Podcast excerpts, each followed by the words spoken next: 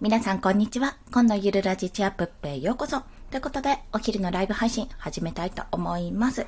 えっと、最初に申し上げますが、息子がですね、あの、起きるか起きないかの瀬戸際みたいな状態でございます。多分ね、声が入るかもしれません。このライブ中に。もしそうなった場合はご了承ください。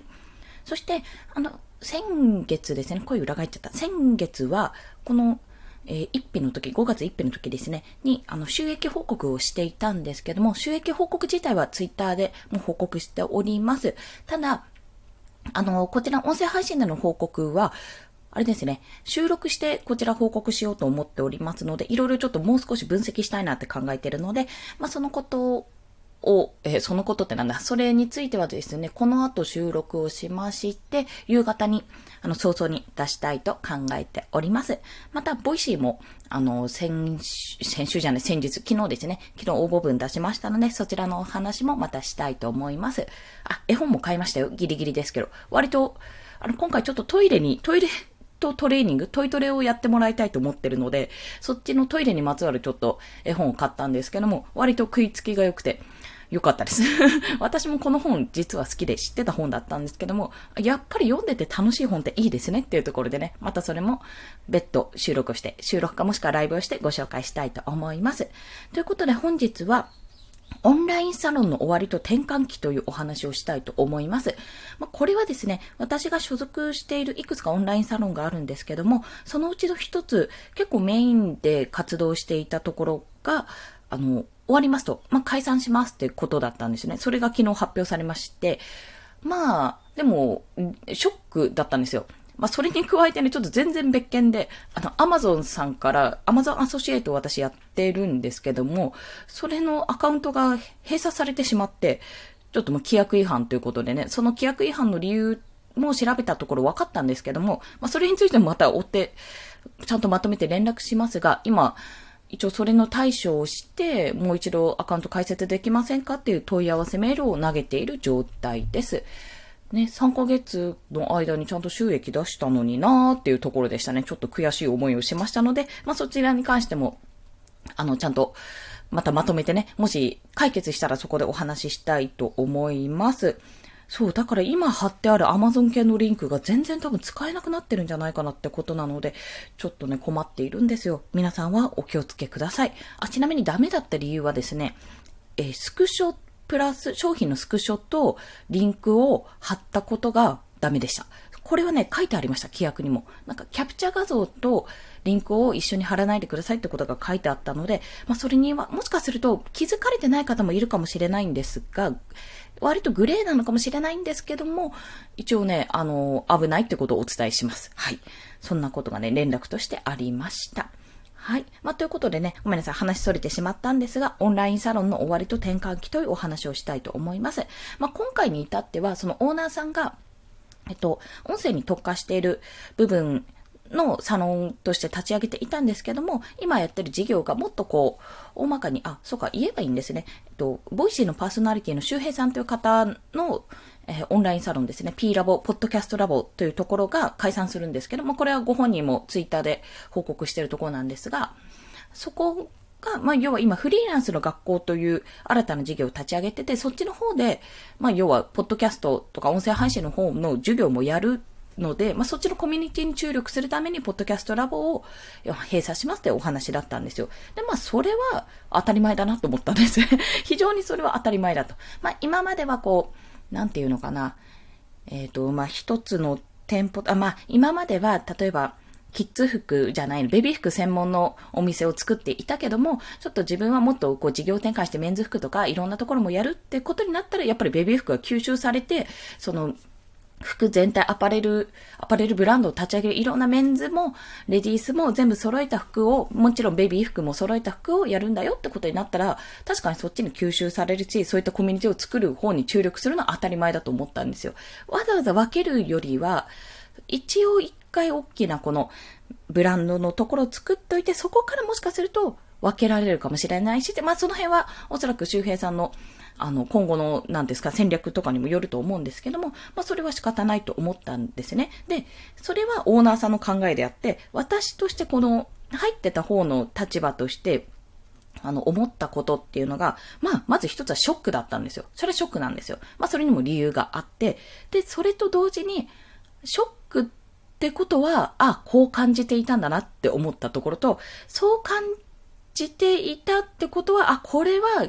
あの、チャンス、チャンスってのも変ですけど、やっぱり考え方を改めるきっかけだったんだなっていうところにつながったわけですね。まあそのことについて、まざーっとちょっとお話をしたいと思います。というのは、まあそもそも皆さんとか、あの、オンラインサロン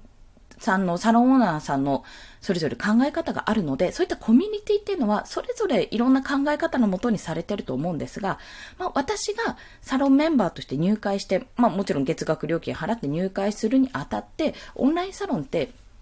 やっぱり、あの、こう、したい。まあ自分の中でこういう未来を想像して入りたいっていうところなんですよ。これですね、私すでに収録してある、あの、回があるので、そちらを後々、後々ちょっと発表すると思うので、そちら聞いてみ、あの、聞いてもらえたらと思うんですけども、まあその、だから私の場合はオンラインサロンで、まあとりあえずもう、音声配信の一線を張ってるこの周平さんって方とお話聞きたいし、音声配信を伸ばしたいと思ったからまず始めたわけなんですよ。本気で取り組みたいっていうところから。まあそこから、まずそこから関わっていくうちに音声配信だけじゃなくて、まあそのブログとか自分でコンテンツを作って収益化していく仕組みを作るってところにもやっぱり、あ、それを目指したいなって思っていた。資産を作るってところもやりたいと思って、そっちにも注力をもちろんしてきたし、そっちのことでも質問もしてきたんです。音声配信ももちろんですけども、まあそれも踏まえて、結構やっぱりそこでいろいろ学べたり、周りがすっごい頑張ってて、こういう風にしてみました、ああいう風にしてみましたっていうのを聞きながら、あ、羨ましいとか、あ、なんか、このことできてすごいなとか、こう、やきもきしながらも、でも自分でコツコツとやり続けてね、ある程度こう、5月は収益を得られたわけなんですよ。それでいろいろ行動できた結果なんですが、得られたんですね。まあ、それを継続していかなきゃ意味がないんですが、まあ、そんな形でやっていって、まあ、結果的に、あの、私はとても良い学びがあって、これからも学びを得たかったんですよ。まあ、その学びを得て、なおかつ何かしらで還元できたらすごい良かったと思っていたんですね。まあ、P ラボ卒業生で、あの、ボイシーパーソナリティになれましたとかね、例えばね、そういうふうにいろんなこう教えてもらったことが還元できて、こんなふうにできたよって、こんな姿見せられたよってところまでやりたかったんですが、ちょっとそこまで行き着かなかったのは正直、あの、残念だなと感じています。まあ、私もフリーランスの学校自体受講してるので、別にまあ、その辺はね、あの、いっかとは思ってるんですけどね、そこで繋がりがなくなるわけではないので別にいいんですけども、あの、ただ、その、オンラインサロンで終わったことによって、あ、聞ける場所、環境がなくなっちゃうなって、こう、まあ、変な話、こう、頼りにしていた部分がブツッと切られたんだなって感覚に最初なったんですよ。あ、どうしよう、もうこれじゃあ、いろいろ聞けないやって思っちゃったんですね。でもそれって、それってちょっと思ったんですよ。まあ、ある意味こう、依存していた部分があったんだなって思って、まあ、いつでも聞けるからいいやって感覚で、感覚でその環境にちょっとなんていうんですか、緩くなっていたというか、甘えてた部分がすごいあったんだなって思ったんですよ、そこで。えー、じゃあもうこれなくなったら私生きていけないって、これって会社員の考え方と一緒だったんですよ、考えてみたら。えー、私この会社、え、会社が急に閉じられてクビになっちゃって、まあ解雇というか、会社倒産しちゃって私働く場所ないって感じになるじゃないですか。でも皆さんってそこで絶望することはあるとしても、ちゃんと転職活動とかしますよね、おそらく。そういうことなんですよ。あ、あがっちさん、こんにちは。よろしくお願いします。目覚めのコーヒー、いいですよね。私も、あの、授乳をしなくなってから、コーヒーガンガン飲んでますね。ガンガン、ガンガン飲まないように気をつけてますけど、ガンガン飲んでます。最近はアイスコーヒーです。はい。まあそう、すいません。ちょっと余談になってしまって。今ですね、オンラインサロン、自分が結構メインで活動してたオンラインサロンが、あの、解散するって、この6月末で解散しますっていう話を昨日聞いて、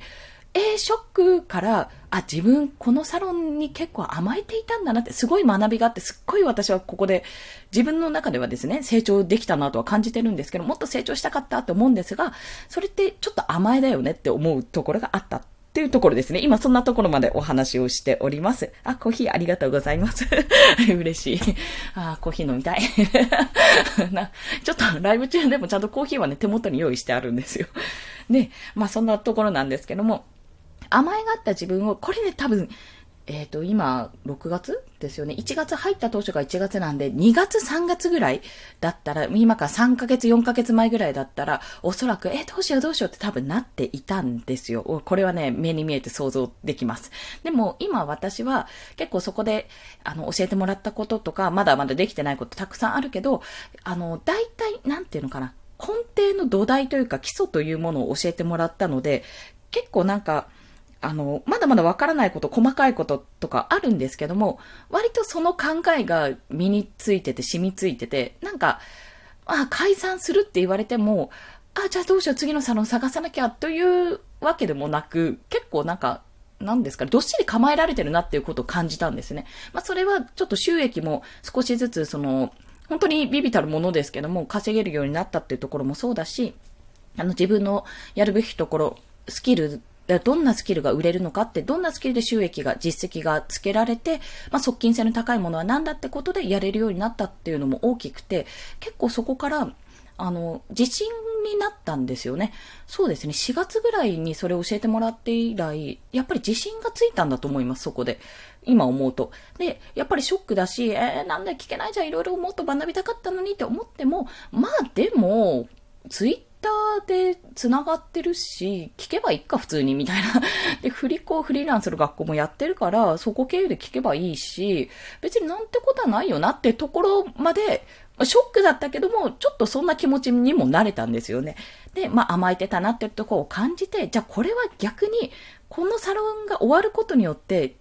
これはなんだ？どういう転換期なんだ？っていうふうに考えるようになったんですよ。基本的には、あの、これ、皆さんもそうかもしれないんですけど、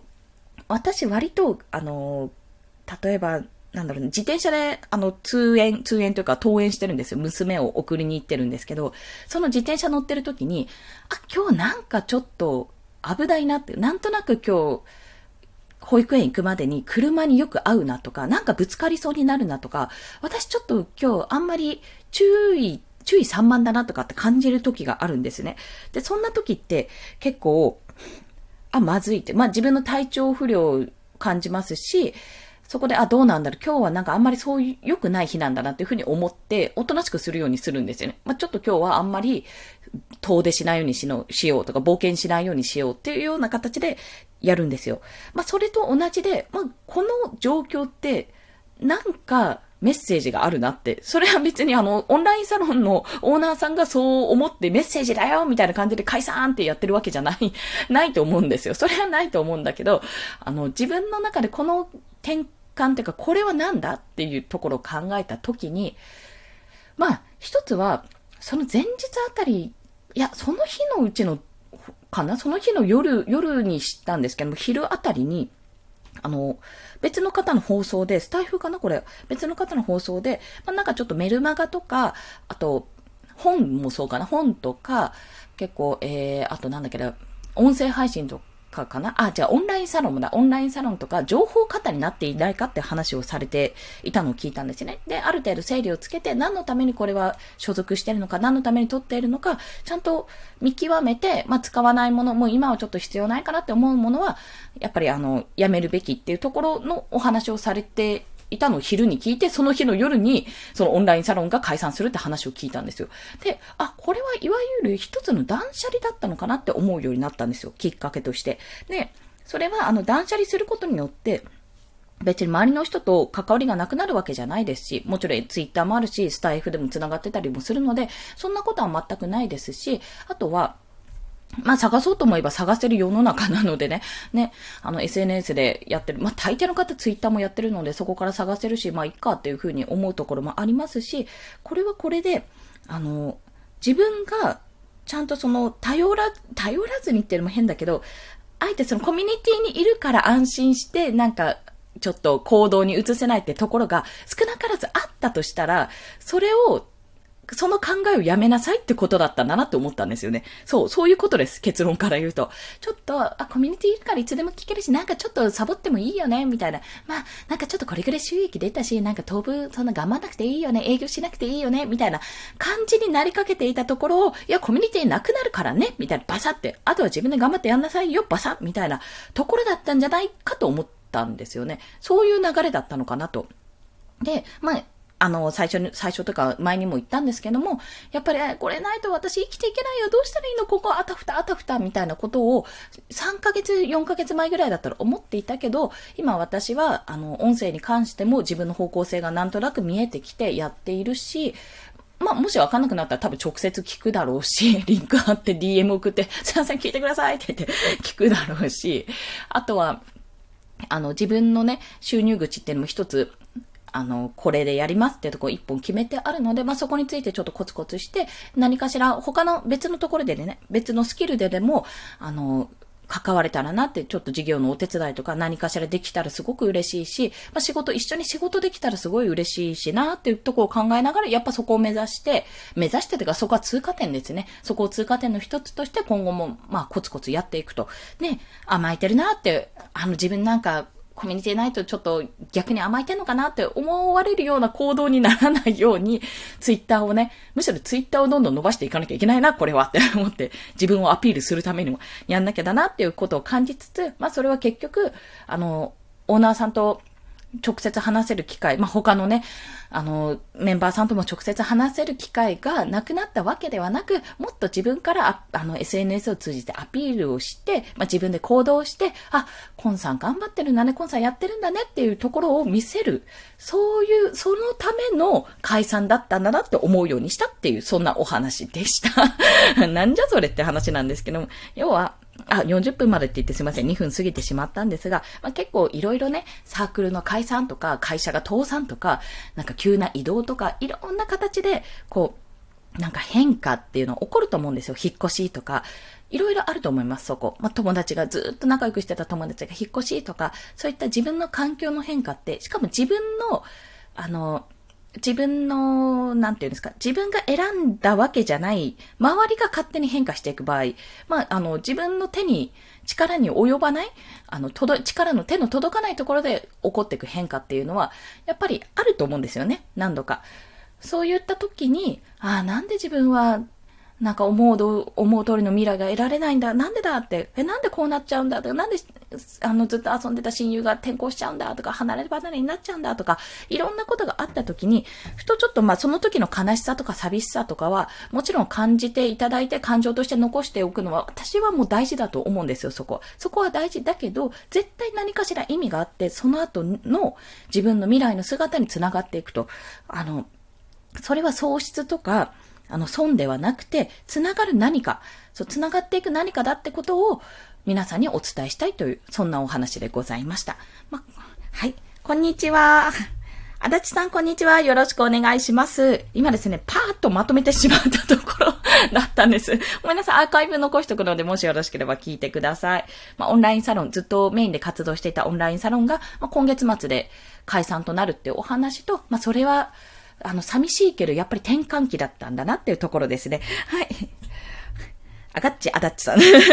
よろしくお願いします。ありがとうございます。まあ、そんなお話をさせていただいたので、よろしければお聞きくださいというところです。はい。ということで、3分過ぎてしまったので、そろそろ私もお昼を食べに行きたいと、食べに行きたいというか、家でなんで、家で食べるんですけど、食べたいと思います。それでは、今日もお聞きくださりありがとうございました。この放送いいねって思われた方、ハートボタンもしくはレビューなど書いていただけると嬉しいです。ということでですね、お昼のライブ配信、まあ、12時台、12時半近辺前後ぐらいから始めて、1時までに終わらすという手法をとっております。それ以外にも朝と夕方にね、それぞれ1本ずつ配信して、計3本毎日配信をしております。フォローしていただけると通知が届くので、パンパンパンって通知届くので、もしよろしければお聞きください。ということで、今日もお聞きくださりありがとうございました。では、また。